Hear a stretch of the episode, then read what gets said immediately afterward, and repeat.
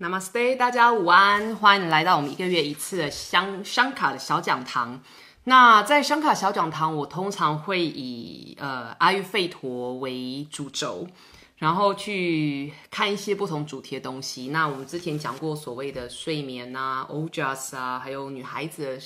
身心健康。那今天我们要讲的是关于下背疼痛的部分。为什么会提到下背疼痛？是因为很多人在想到阿育吠陀的时候，会讲说，会感觉它比较像是跟内科相关的东西，好像它对于一般所谓的呃物理上面的不适，肌肉啊、肌肉骨骼方面的不适，比较不那么擅长。可是其实就像我之前在介绍阿育吠陀的时候一样，阿育吠陀其实它总共有分成了我们在，如果我们是就呃呃，我不应该说就医学来分布，可是阿育吠陀在古书上就已经很明确将它分成八个部分，其中。第一个部分是所谓的一般医学，我们说 general medicine。那这个一一般医学，它其实就包括内外科。所以呃，一般来说，嗯，像我现在的诊间，我的公司，我的诊间，我之前有跟大家提过，我有一个跟我在同一个建筑物里面，同一栋大楼里面，同一个楼层的一个同事，他是肌肉的物理治疗师。那其实我们就常常讨论，就是如果呃，比方说他有一些患者，可能是有常年然后有惯性不断复发的所谓的呃中文是，我看一下，因为我有查中文这一次，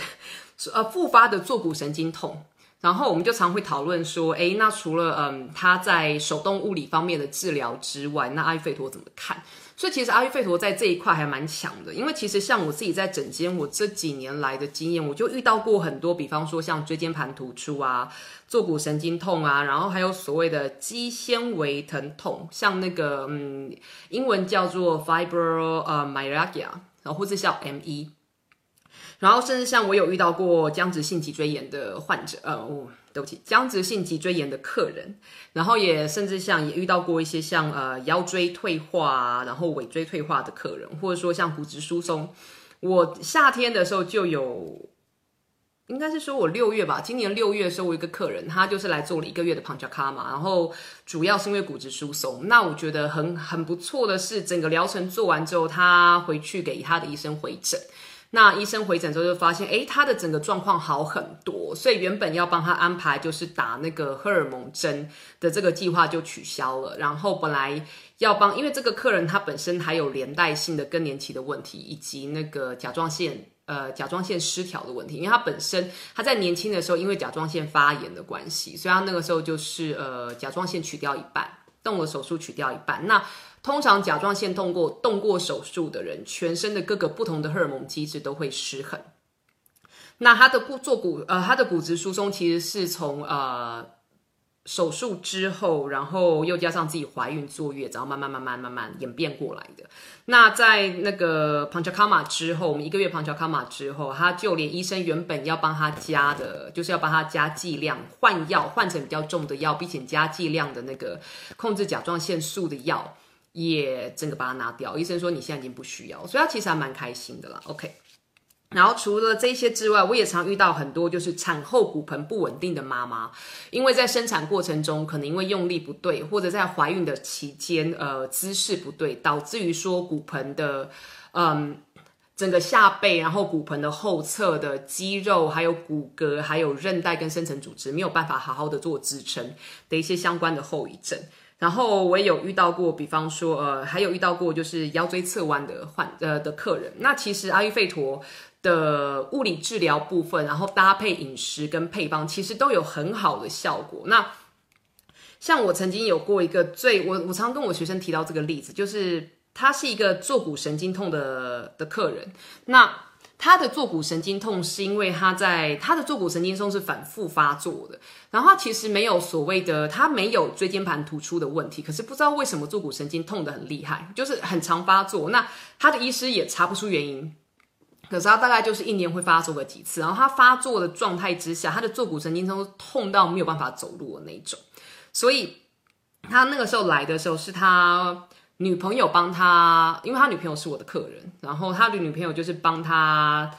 呃，想说就问我看看有没有办法。那我刚刚说没有问题。那我们就是我们那个时候就是他来三天，他的疗程是做三天，然后在这三天当中，我有跟他说，我说你的饮食一定要做调整。那透过饮食调整跟外在的的理疗，我可以说就是手动的疗程。那这个客人的话，没有帮他做胖脚卡嘛，直接就是纯粹的外在的，嗯，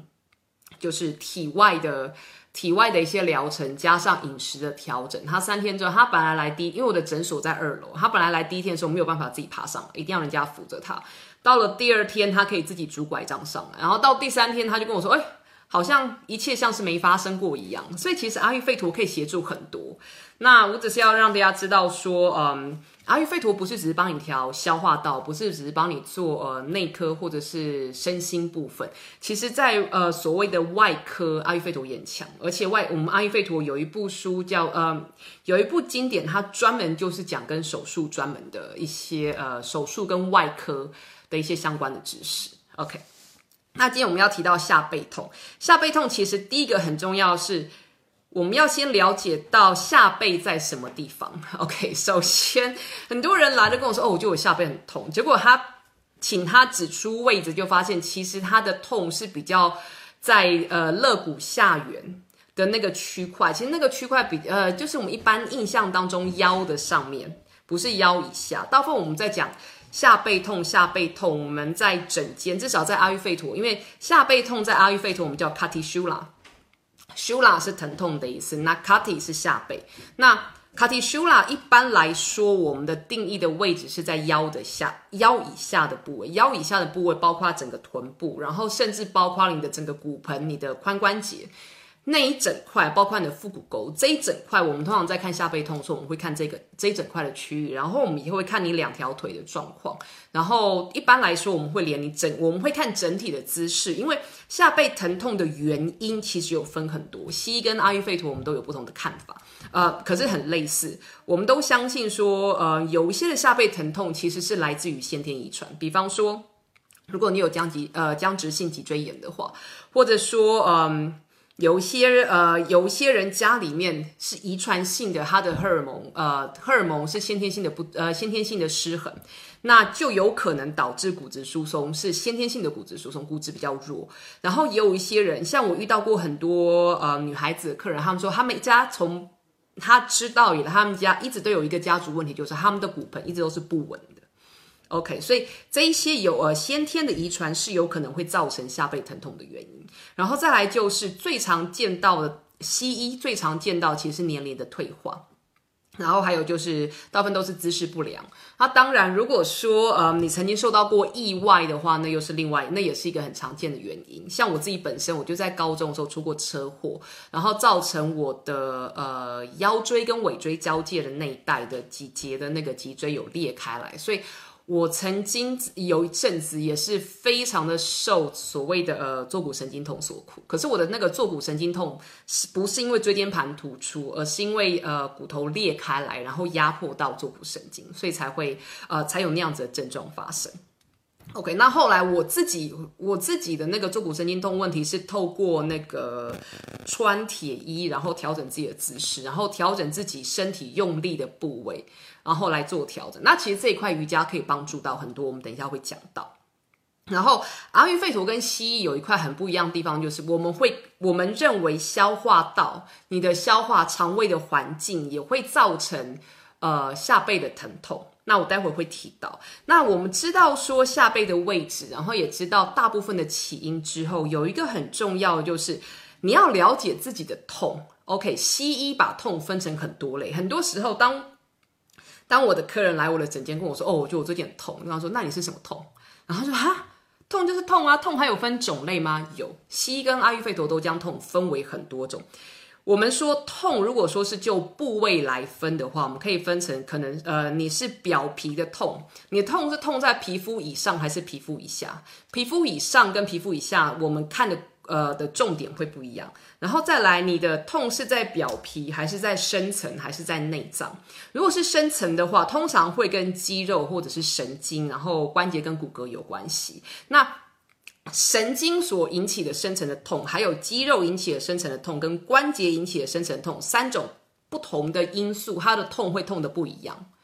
然后再来就是另外一种疼痛是跟内脏有关系。如果说我们是说跟下背这一块的话，因为内脏大家比较不好想象，我可以跟大家说，跟你的下背这个区块，我刚刚提过，就是你的腰以下到腰跟臀部中间的这块位置，包括你的臀部、你的屁股肉，OK。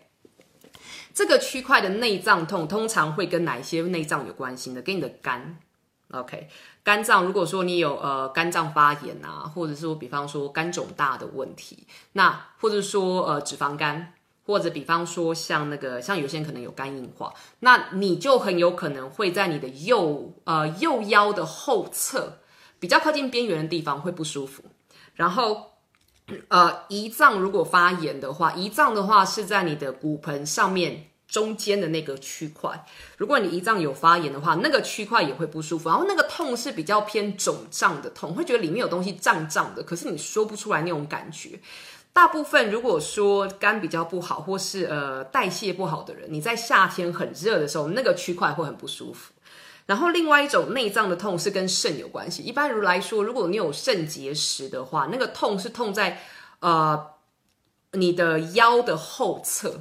然后有可能会从前的你的腹部的位置整个痛到后面去，那个是跟肾有关系，肾发炎啊、肾结石都有可能会引起相关疼痛。那当然，如果说你的结肠有问题啊。或者说你的那个呃结肠直肠有问题啊，或者说就是嗯大肠的某些区块有问题，也可能会引起感觉上像是下背疼痛的痛。女孩子常常会感受到的是，我在生理期前、排卵期左右，或者是生理期前后，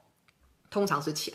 女孩子也会感到这个区块骨盆的这个区块不舒服。那怀孕的妈妈也很容易在怀孕，尤其在呃第二孕期的，大概在你从怀孕大概七个月左右，你会我刚刚提到的那些区块骨呃腰以下到臀部这个区块，然后整个骨盆腔的后侧也会觉得不舒服。可是那个不舒服的原因不太一样。OK，妈妈在怀孕六个月、七个月之后，会开始觉得那个区块不舒服，是因为你的关节比较松。OK，关节跟韧带，嗯，应该是说关节变松。那关节变松是因为要是因为要方便你生产，所以关节会慢慢、慢、慢慢的松开来。那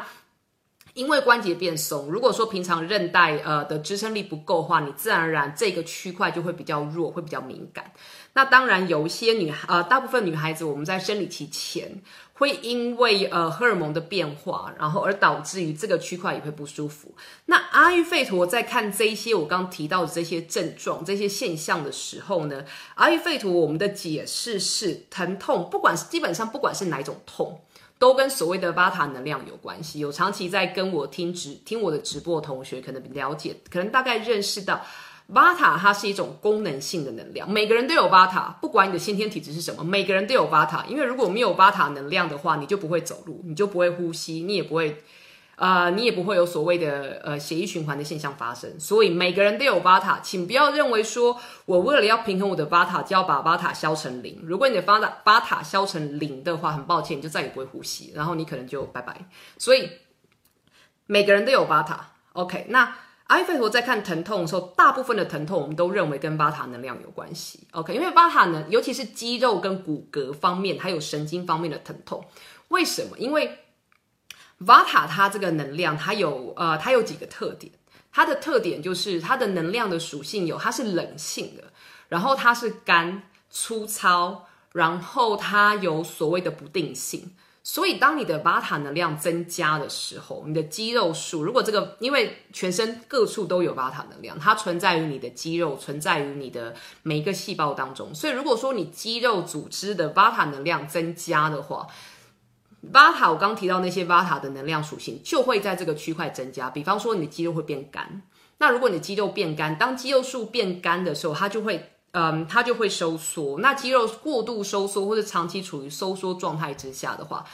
就会很容易造成疼痛。OK，那如果说这个巴塔它巴塔能量增加于你的关节的话，那你骨头跟骨头中间的那个软组织呃软组织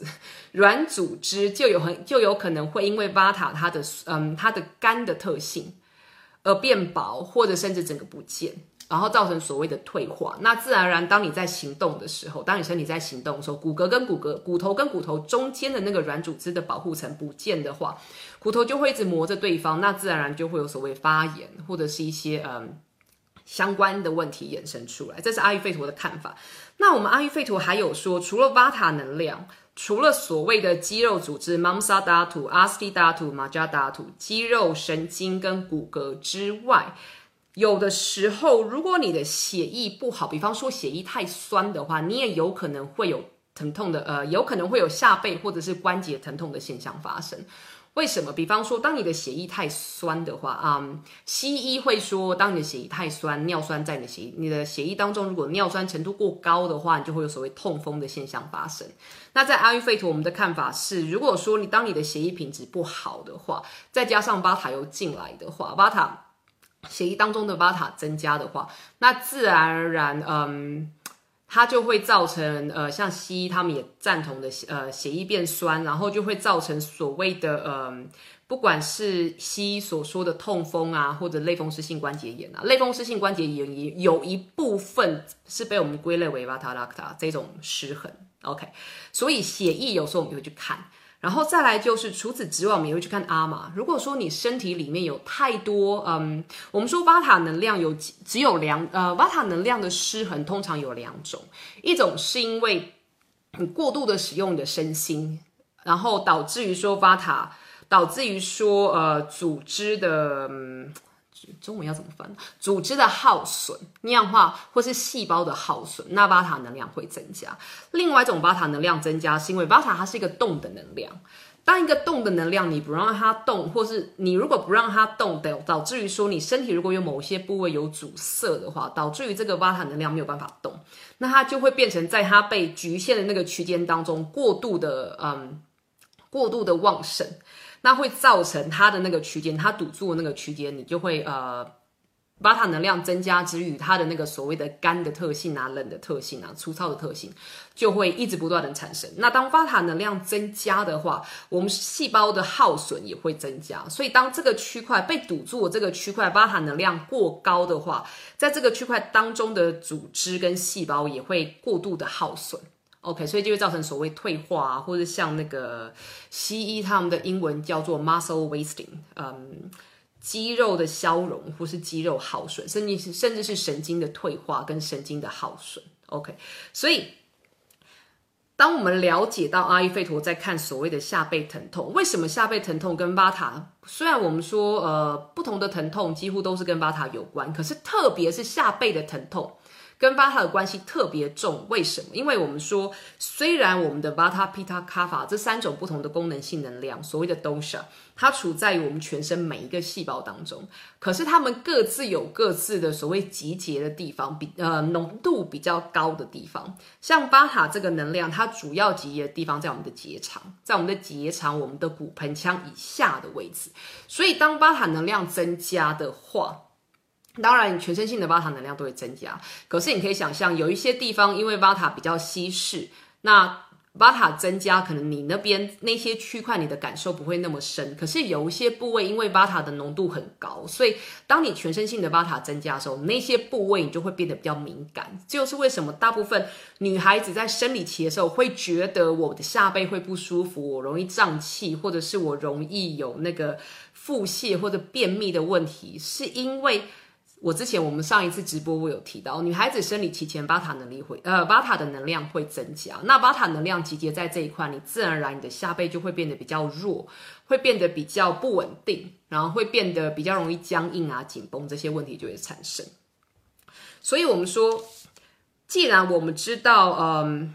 呃，阿育吠陀说下背疼痛跟所谓的巴塔跟阿玛有关系，然后跟我们的组织、肌肉组织、骨骼组织，然后神经还有血液有关系的话，那我们会怎么样去做一些呃防治？诶我如果讲太快，要跟我说哦，因为因为今天准备东西很多，所以我很怕我会讲不完，所以如果说我讲太快，大家一定要跟我讲，因为我知道有时候如果讲太开心，讲话速度会变快。OK。所以，我们说，既然我们知道是这些跟这些东西有关系，那最重要、最重要的就是我们可以怎么样做防治呢？像我之前有提过，阿育吠陀，呃，在美国，阿育吠陀被称为所谓防治医学。那防治医学的话，我们可以做就是可以从我之前提过的那三大点去。大家还记得我之前提过的健康的三要素吗？健康三要素，第一个是你放进你身体里面的东西，啊哈啦，不管是你的吃的、喝的、你的呼吸。然后你的五感传入体内的讯息，包括你的呃，你你接收到的知识。然后第二个是 nidra，nidra 是休呃 nidra 是休息或者是睡眠的意思。那第三个是 brahmacharya，你的生活作息，然后你的呃日常生活的举止。OK，所以你可以从这三点下去做，从这三点下去做，我们要防治不要让我们的巴塔失衡，不管是巴塔太少或太多，然后也要尽量啊，也要提升我们的阿格尼，或者是让阿格尼稳定，让你的阿玛不会呃不会生成，那么自然而然你的你的下背疼痛的问题就可以获得比较获得舒缓。如果说我要就举实际的例子的话，就比方说。很简单，巴塔有不定性的这个特性，所以你的生活作息就是把它调稳定来。OK，等下会不会觉得很奇怪？上个上个月我们在讲女性的健康的时候，也是在讲巴塔，然后这个月我们在讲下背疼痛，也是在讲巴塔。因为其实，嗯，在阿育吠陀来说，巴塔的失衡有呃，巴塔的失衡没有记错的话有八十四种。然后皮塔的失衡有四十种，卡法的失衡有二十种，所以你如果说你不知道你到底要怎么样帮你自己维持健康的话，就是把你的巴塔顾好来，OK，不要让你的巴塔失衡。那之前我有提过，巴塔它有不定性，有冷，然后有干，有粗糙的特性，所以你不要让自己呃处于呃生活作息不正常的形呃的状态之下。然后让你的身体不要长期的维持在一个不动的状态，因为瓦塔是一个想动的能量。你如果把它局限住，不让它动的话，它就会容很容易失衡。那你也不要让自己处于一个过度劳动的状态，不管说你是呃呃肉体的工作太多，或者甚至说你上健身房过度的训练你自己。你慢跑跑到自己快要累死的时候才要停下来，或者你在练习瑜伽的时候，你每天都练瑜伽，然后你呃体位，我这边说的体位，你每天都练习瑜伽的体位，然后瑜伽体位的那个强度都是很重的那种强度，又是很热，会让你不断流汗的，然后你又不补充水分的那种瑜伽练习，或是那种运动的话，你的 Vata 能量就会上升。OK，你刚刚大概有听到我说的强度很强，然后时间很长，然后。会让你流汗又补充又不补充水分，为什么？强度很强，会让你过度的使用你自己的身体。OK，让你流汗，然后你又不补水的话，你的身体会变干，所以这一些因素都会让巴塔失衡。所以。了解你自己的界限在什么地方。当你开始感觉到，哎，我好像慢慢的靠近我自己的界限的时候，你就应该要停下来，让自己休息，让自己不是马上停下来，而是让自己循序渐进的停下来，让你的瓦塔可以慢慢、慢慢、慢慢、慢慢从非常高的，如果说这个是中阶点的话，让你的瓦塔从已经呃从已经快要临界这个已经过了中阶点，然后快快快快要失衡的时候，你把它慢慢慢慢的拉回来。这样子的话，自然而然，你不要让自己的身体长期处在于过度的敏感，然后过度的极限的状态之下的话，你的身体就会比较的安稳。OK，像我之前我常跟我的学生有提到，为什么，嗯，西医他们也有提到，就是其实所谓的癌症，所谓的癌细胞的生成，是身体过度敏感的一个表现。OK，当你的身体过度的敏感，当你的细胞过度的敏感，你的细胞每天都在一个要跟外界要跟外界对抗的状态之下，哪一个能量会增强？你的 Vata 能量，因为 Vata 是一个反应的能量。OK，所以当你每天都处于一个身心很疲累，然后跟外界要有很多呃很多往来的状态之下的话，你就会很容易 Vata 能量增加。那如果说你今年累月都是处在这个状态之下，又不让自己休息，又不让自己好好的做平衡的话，你很容易从细胞的呃耗损到细胞的衰退，整个身体的老化。你很有可能还在很年轻的呃，你的年纪可能还很年轻，可是你的身体状态已经不行了。然后慢慢慢慢，当身体当我们的细胞开始出现身心的细胞开始出现放弃一切的状态之后，你就会。很多西医一些很难去很难去管理的一些失衡就会发生。OK，所以大家要稍微注意一下，然后把疼痛看成是身体的一个警讯，告诉你说，哎，我的巴塔真，我的巴塔好像太高了，我应该要做一些调整。OK，所以。要怎么做调整呢？我刚刚说过，在生活上，我们在生活作息上做一些，你可以做这样子的调整。然后再来就是你的饮食部分，不要吃那些让自己很难消化的东西。我之前有提过，如果你身体已经长期处在于身体紧绷，然后嗯很容易酸痛，然后嗯觉得自己身体僵硬，然后会有疼痛现象，而且不管是抽痛或是钝痛或者是刺痛的这些现象发生的话，你就不要再一直吃。干干的沙拉，或者说一些饼干啊、苏打饼干啊，然后喝一些冰的东西，像这些东西基本上都是难消化。难消化的东西在你体内会变成阿玛，当阿玛产生之后，阿玛会从消化道慢慢的。它可能会累积你，呃，会堵塞你其他通道，就会造成那些通道当中行走于那些通道当中的巴塔能量没有办法好好走，那就会失衡。又或者是因为这些东西，如果说又刚好都带有巴塔的特性的话，它就会让你体内的巴塔增加。OK，所以大家要稍微注意一下。然后再来就是像我上一次直播我有提过的，不要让自己吹风。我觉得我不知道大家有没有这个经验，就是夏天在冷气房。如果你刚好坐在出风口的话，你发现坐一下坐一下没多久，就会觉得哎，我的膝盖开始变得痛，或是我的背会开始痛，或是你会开始头痛，这些都是因为吹风，风吹到我们身上，我们身体一直受风，一开始呃，一方面是受寒，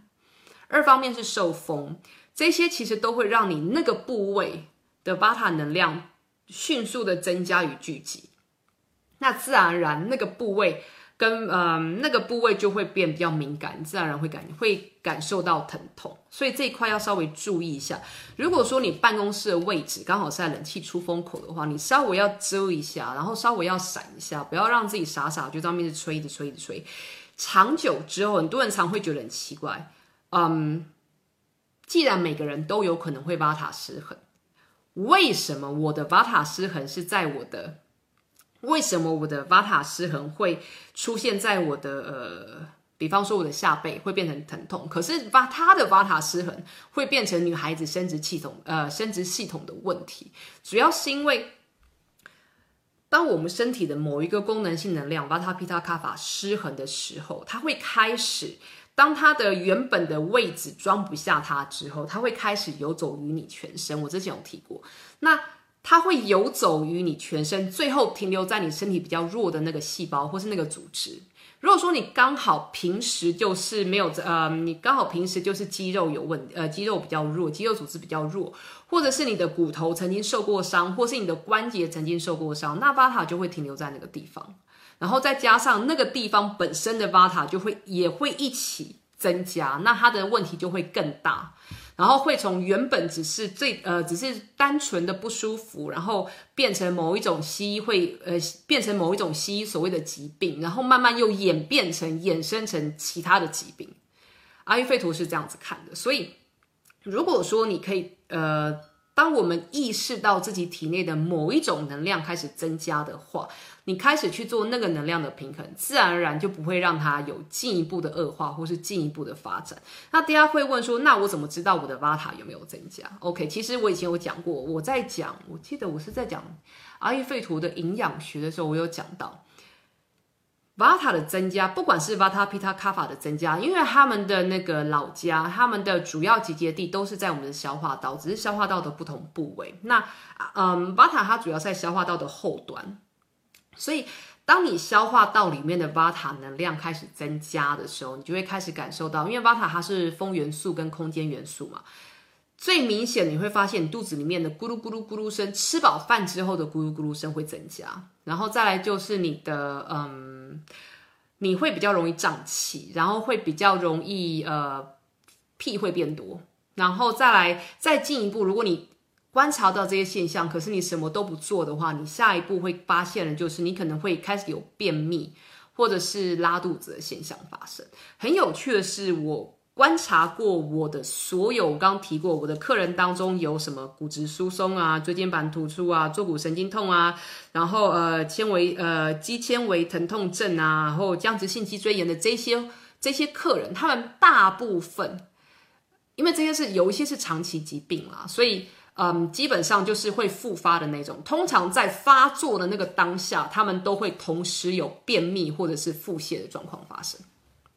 OK，那我就会问他们说：“那你在这之前有没有胀气或者消化不良？”几乎百分之九十都跟我说有。我说 OK，那样的话你下次就要知道，当你开始有消化不良的时候，麻烦开始调整你自己的阿格尼让你的消化力变好，自然而然它就不会进一步的延伸。OK，所以阿育吠陀其实没有什么难，只是你有没有办法提前发现它而已。那我们所谓阿育吠陀医师或者阿育吠陀治疗师，我们的工作是或是诊疗师。我们的工作是帮助你去调整你后端的失衡，可是我们帮你调整后端的失衡，而你要做的是不让前端继续的失衡。所以，当我们的后端跟前端一起作用的时候，你才有办法。等我一下，是呃，慢慢的将它它调整回来。OK，所以大家要了解到这一块。有的人，呃，我相信有一些听我直播的人可能会认为说啊，九赖都不讲我们要用什么配方啊，九赖都不会说我们要吃什么草药啊，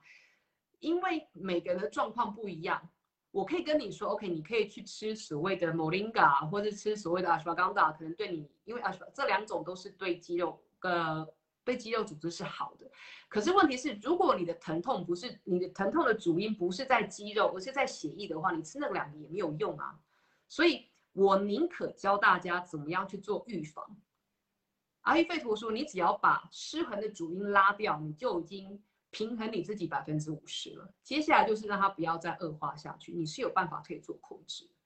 OK，所以大家要主要了解到这一块，这也是为什么当我在做推广的时候，我宁愿跟大家说，让大家了解原因，然后让大家了解说，OK，那我可以怎么样去做预防。那如果说你已经有问题发生，然后你想要做后端的调整或平衡的话，你去找阿育吠陀医师，这样子的话，我觉得双管齐下会效果会比较好。OK，好，然后再来就是我有跟大家提到，就是瑜伽跟下背疼痛。如果我们说阿育吠陀，我刚刚有提到，我们可以从生活作息去做调整，然后从姿势的矫正去做调整。我的同学，我大专同学现在正在看我们的直播。他其实呃，他本身他是呃有研究过国标舞，然后他自己对于呃我这个同学，他对于所谓的骨骼排列跟所谓的呃肌肉跟骨骼系统，他也非常有研究。所以他嗯有开一些课程是教大家怎么样穿高跟鞋，正确的穿高跟鞋，还有就是怎么样嗯 hold 住你的核心肌肉群，让你的调整你自己的身体状况。OK，那如果你身边有像这样子的人，可以去帮你调整姿势，教你如何正确的使用你自己的身体的话，我会建议你投资一点点经费去上这样子的课程，因为瑜伽可以帮助你，OK，物理治疗师可以帮助你，按摩治疗师可以帮助你。可是我们没有办法一直帮你不断的做后端的调整。如果你的前端不去做，呃，我们没有办法一直去帮你平衡后端。如果你的前端不做调整的话，当你可以好好运用你自己的身体的姿势的话，我刚刚提到的很多问题基本上不会发生在你身上。如果这些问题已经发生在你身上的话，你更要去调整你自己的姿势。当你调整好你自己的姿势之后，你会慢慢慢慢慢慢慢慢，再加上饮食的调整，再加上后呃后端的一些平衡的话，你会看到很显著的效果。OK，所以姿势这一块大家要很注意。然后饮食这一块我刚刚也讲过，再来就是不要熬夜。大家会觉得奇怪，怎么忽然跳出这一句话？我之前有跟大家说过。呃，我们在睡眠的那次直播，我有提过，如果你熬夜，尤其在巴塔的时段，半夜两点到凌晨两点到六点，如果这段期间你不睡的话，你的巴塔能量一定会一定会增加，一定会爆量。当你的巴塔爆量的时候，全身巴塔对爆量，尤其是你的下背，你自然而然隔天就会全身酸痛跟疼痛。OK，所以不要熬夜。如果因为你的工作的关系，你一定要熬夜的话，麻烦你在熬夜的过程中中保暖，然后多喝水。多喝温茶，不要喝热，不需要喝到热茶，喝温茶就可以了。OK，帮你自己做，就是知道失衡会发生，可是你不要，你失衡如果有一到十的话，你让自己在一或三就好，不用到十的这个呃的的那个程度。OK，再来瑜伽，如果呃瑜伽要怎么样帮你？嗯，瑜伽可以帮你治疗。啊，可以帮你平衡下背疼痛的问题，那也可以帮你预防下背疼痛的问题。怎么做呢？如果我们单单是就肌肉来看的话，OK，如果我们单单是从肌肉还有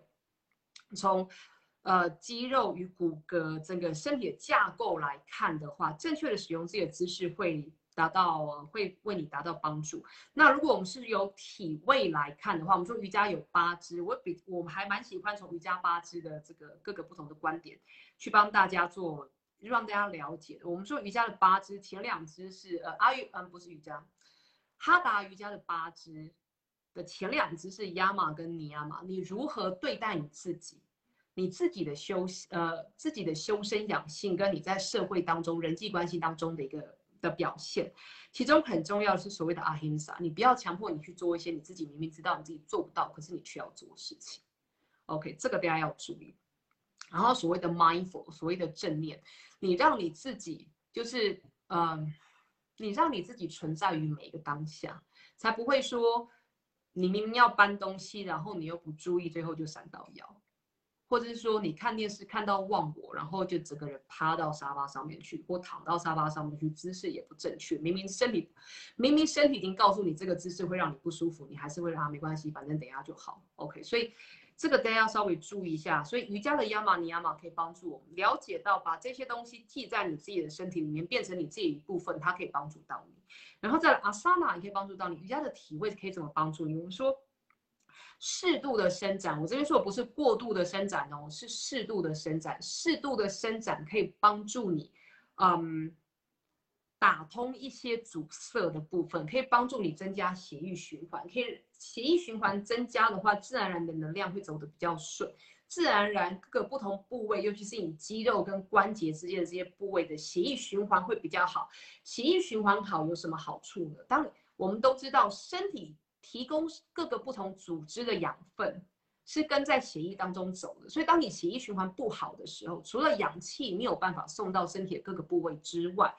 养分也没有办法送到身体各个的呃各个不同的部位。我最近在跟我一个客人在聊一个问题，因为我这个客人他是长期的所谓慢性疲劳。那慢性疲劳原因有很多。那大家知道我之前的论文的研究报告就在研究慢性疲劳这一块。那它的原因有很多，它的现症状也有很多。其跟其中一种症状是所谓的肌肉无力，然后肌肉永远都觉得会酸痛。OK，这是有些慢，大部分慢性疲劳患者会有这样子的症症状。那为什么你的肌肉会长期处于酸痛跟疲劳的状态？就是因为血液里面的养分走不到肌肉里面去，没有办法好好的去滋养跟修补你的肌肉组织。OK，所以当你血液循环变好的话，自然而然你的肌肉的状态会比较好，弹性也会比较好。所以适度的伸展是有帮助的。而这个是为什么我说是适度的伸展，而不是过度的伸展？因为有时候如果你还没有你的肌肉还没有的弹性还没有调整到一个区块，你做过度的伸展的话，你可能会让你的深层组织拉伤。OK，深层组织包括像韧带呀，或者像那个呃。关节，如果当你的韧带出问题的话，韧带的修复需要比较久的时间，会比肌肉修复需要更久的时间。所以要记住，当我在做瑜伽伸展的时候，或是我在做皮拉提式伸展的时候，我做的是适度的伸展，而不是过度的伸展，这个非常的重要。OK，那大部分的瑜伽体位，我们说可以帮你，如果是针对下背疼痛的缓解的话，我们说。不是只是去帮你伸展你的背，你除了背之外，还要记得去伸展你的整个骨盆腔的周边，你的髋关节，还有你的呃大腿的前侧跟后侧。因为大部分下背会疼痛的人，两条关节啊，留意两条肌肉一定会很疼痛。因为我不太确定它的中文，所以请容许我讲英文。OK，一条叫做 hamstring，中文好像叫过旁肌，它的位置是在你的呃骨盆腔，然后它嗯你的大腿的后侧。OK，大部分人这一块会很疼痛，会比较僵硬。然后再来第二条是所谓的呃呃，我记得没错，它的发音叫做 salsis，呃 salsis，它是它是连接你的，哎，我忘记它的中文叫什么，它是连接你的呃你的骨盆的下缘，然后穿过骨盆下缘，然后穿过你的腹部，然后穿过你的肚子。你的肚子深层的肌肉，然后最后穿过你的那个髋关节、腹股沟，然后连接你的大腿前侧的肌肉。所以，当你这两条肌肉、这两个肌肉群，嗯，这两大块肌肉过度僵硬的话，你的下背也会很容易疼痛。这又是为什么我会说，当你在做下背伸展的时候，肌肉的舒缓的时候，一定要记得腿部的肌肉也要做适当的伸展。OK，然后再来，更不用说，嗯，所谓的梨状肌，梨状肌的话是那个梨状肌是比较深层的肌肉，那。大部分的人如果有所谓坐骨神经疼痛的症状，通常跟梨状肌紧绷有关系。OK，只让大家知道一下。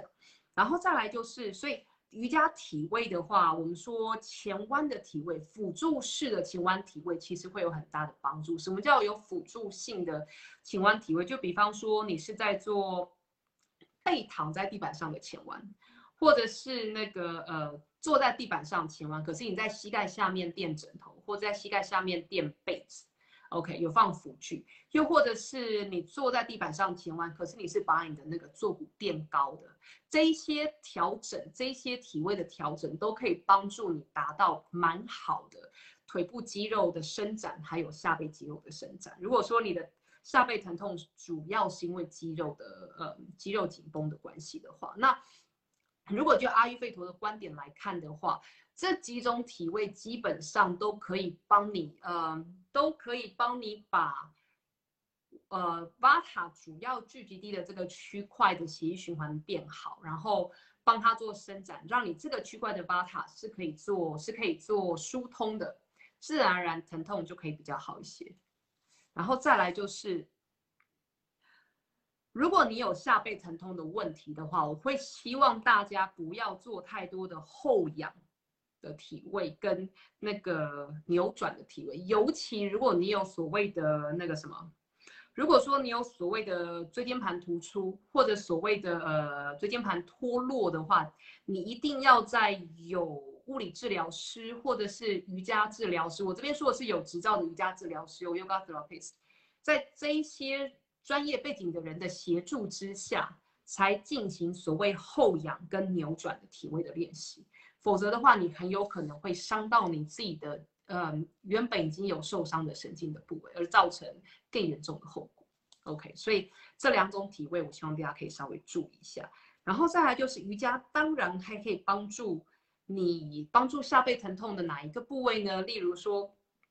我们通常人在呃，压力很大的时候，或者很忙的时候，你的肌肉会不自觉，你的身体会不自觉的变成这样子。而当你长期处在身体变成这样，这身体处在长期这样状态之下，你全身的肌肉都会很僵硬，不只是你的下背。所以，当瑜伽可以帮助你放松、好好睡觉的话，你自然而然就不会浅眠。睡得好的人，隔天一般来说身体都比较不会疼痛。然后再来就是能够彻底放松的人。肌肉也比较不会疼痛，因为你的巴塔能量获得了舒缓，获得了平衡。所以这些大家这些这几个从这几个点去看的话，是我认为瑜伽可以好好帮助下背疼痛的人的一个的嗯的原因。那给大家当参考。所以说，你可以从你的饮食去做调整，你也可以从呃你的瑜伽的练习去做调整。你如果没有在练习瑜伽的话，你可以平常做运动的时候。当你做完肌肉锻炼的时候，稍微做个简单的伸展，OK，然后再来就是多多活动那些区块的肌肉。这又是为什么我们说按摩其实可以帮助你舒缓，不一定可以治疗，可是可以帮助你舒缓肌肉的疼痛，是因为当你按摩大部分都是透过加压的方式。那当你透过加压的方式，它可以促进局部的血液循环，OK，然后。因为 Vata 它是如果就阿育吠陀的观点来看的话，因为 Vata 它是一个不定性的的能量，所以当你有遇到加压，当不定的 Vata 能量遇到它有 Vata 有不定性跟轻的这两种特性，当它遇到了加压跟定性的这种嗯反作用力的时候，它可以获得暂时的舒缓。OK，然后当然如果说你要自己做的话，你呃每天自己做的油压啊，或者帮自己身体上油。或者像现在台湾很流行就做滚轮的舒肌肉舒缓，其实这些都是有帮助的。OK，只是当你在做，不管你是用所谓的按摩枪、筋膜枪，或者是滚轮在做舒缓的时候，最好先了解到要怎么样使用，才不会伤到自己。OK，因为在我这边，我在我的诊间就遇到有人自己用滚轮滚得开心，结果后来韧带受伤，然后又遇到那种自己用按摩枪按摩的开心，就后来关节反而受伤的一些的现象，所以大家要稍微注意一下。OK，所以今天跟大家呃分享的关于下阿育吠陀怎么看下背疼痛，还有一些简单的自己的调养，那就让大家做参考。记得重点是平衡你的巴塔，然后。平衡你的巴塔跟你的消化代谢力，OK，这个是这两这两个点是最重要、最重要、最重要的预防工作。然后再来就是不要不要过度的使用自己的身体，OK。我看一下哦，好像大家有人在聊天哦，有人说我最近变瘦，应该只是因为角度的关系啦，我不觉得我最近有变瘦，可是我最近有比较忙，是真的。呃，大家知道，就是除了挪呃台湾这边的授课之外，台湾这边我们的呃除了先修班一直有在进行之外，那我现在在准备那个料理班的教材，因为料理班十一月要开课。然后还有就是我挪威这边除了我自己整间，然后有不少人来做 p a n c h a k a m a 然后我跟我的美国学校，我们在欧洲这边开的课快要开课，所以最近在做一些宣呃招生跟宣传的工作。然后还有就是挪威，我做这个城市有一间餐厅，最近在跟我合作。我们因为他们想要呃，COVID 之后，新冠肺炎之后，他们在开张，他们想要转型成为阿育吠陀餐厅，所以我在帮他们拟菜单，然后帮他们做员工的训练，这样。所以，然后将来应该也会在那边开蛮多活动，因为这样子，所以其实事情还蛮多的。不过就是还有哈，还有我自己医学院的课程，所以事情很多。可是我觉得。嗯，每个人都是在做中学，所以嗯，所以自己其实还蛮开心的。那我也很高兴可以有这个机会，可以认识大家，然后可以跟大家做分享。那如果大家有任何问题，关于下背疼痛的问题的话，也欢迎在这个影片下面留言。那就跟我往，就像我之前提过的，我从现在开始每一个脸书直播，我都会把它做成 podcast，然后放在我自己的频道上面。然后频道的连接，podcast 的收听连接，我也会直接把它放做好之后，我会把它放在就是呃这个影片的影片档当中。那大家如果喜欢听 podcast 的话，也可以转去那个频道收听。那我 podcast 有时候会放一些我脸书没有的东西，所以因为有时候不是很想 say 抖，然后可是想跟大家聊天的话，我也会用 podcast 的方式，呃，就是录起来，然后停留在那边。嗯，临床经验越多，对我们的帮助越大。嗯，其实就是因为每个人的状况不一样嘛。可是我觉得可以给大家一些，可以给大家一些做参考的一些，我我想应该会有参考价值吧。嗯，那就是记得预防胜于治疗，所以自己好好把自己看好，那你就不用太担心以后会变成什么样。OK，那就这样子喽，拜拜。